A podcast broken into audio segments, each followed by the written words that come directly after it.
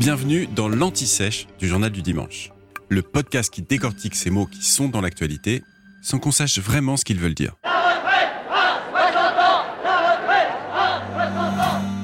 Au fait, c'est quoi la retraite à taux plein? En matière de retraite, il existe deux bornes, deux limites d'âge. La première, c'est l'âge légal de départ, fixé actuellement à 62 ans, et qu'Emmanuel Macron et son gouvernement souhaitent porter à 64 ans.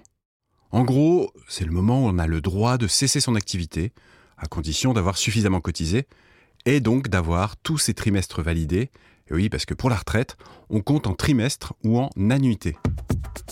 Mais attention, il ne faut pas confondre l'âge légal de départ avec l'âge de la retraite à taux plein, qui est celui où le départ ne sera plus pénalisé. Je m'explique. Aujourd'hui, il y a ce qu'on appelle des décotes, c'est-à-dire des pénalités financières qui s'appliquent en cas de cessation anticipée d'activité. Et elles courent jusqu'à 67 ans. Cet âge marque donc la fin des décotes et surtout le moment où le taux de pension atteint son niveau maximum, à savoir 50% de la moyenne des 25 meilleurs revenus annuels.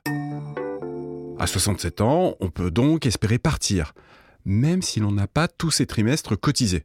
J'espère que vous me suivez. Il y a toutefois un prix à payer pour ceux qui n'ont pas suffisamment travaillé.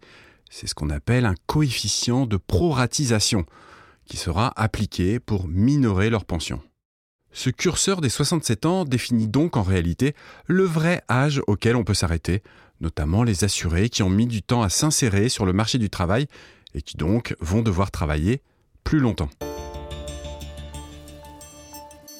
Alors vous le savez, il existe des cas particuliers. C'est ce qu'on appelle les régimes spéciaux. 42 régimes existent actuellement. Un régime général pour la majorité des salariés, des régimes autonomes et indépendants, et 10 régimes spéciaux. Ces derniers s'appliquent aux cheminots, aux agents de la RATP et des industries d'électricité et de gaz, ainsi qu'aux aides-soignants et aux policiers et aux militaires.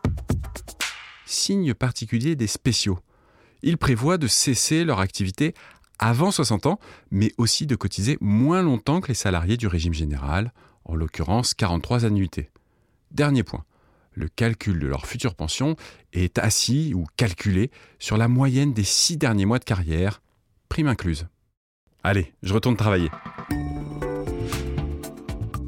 Vous venez d'écouter l'Anti-Sèche du Journal du Dimanche, le podcast qui répond à la question que vous n'osiez pas poser.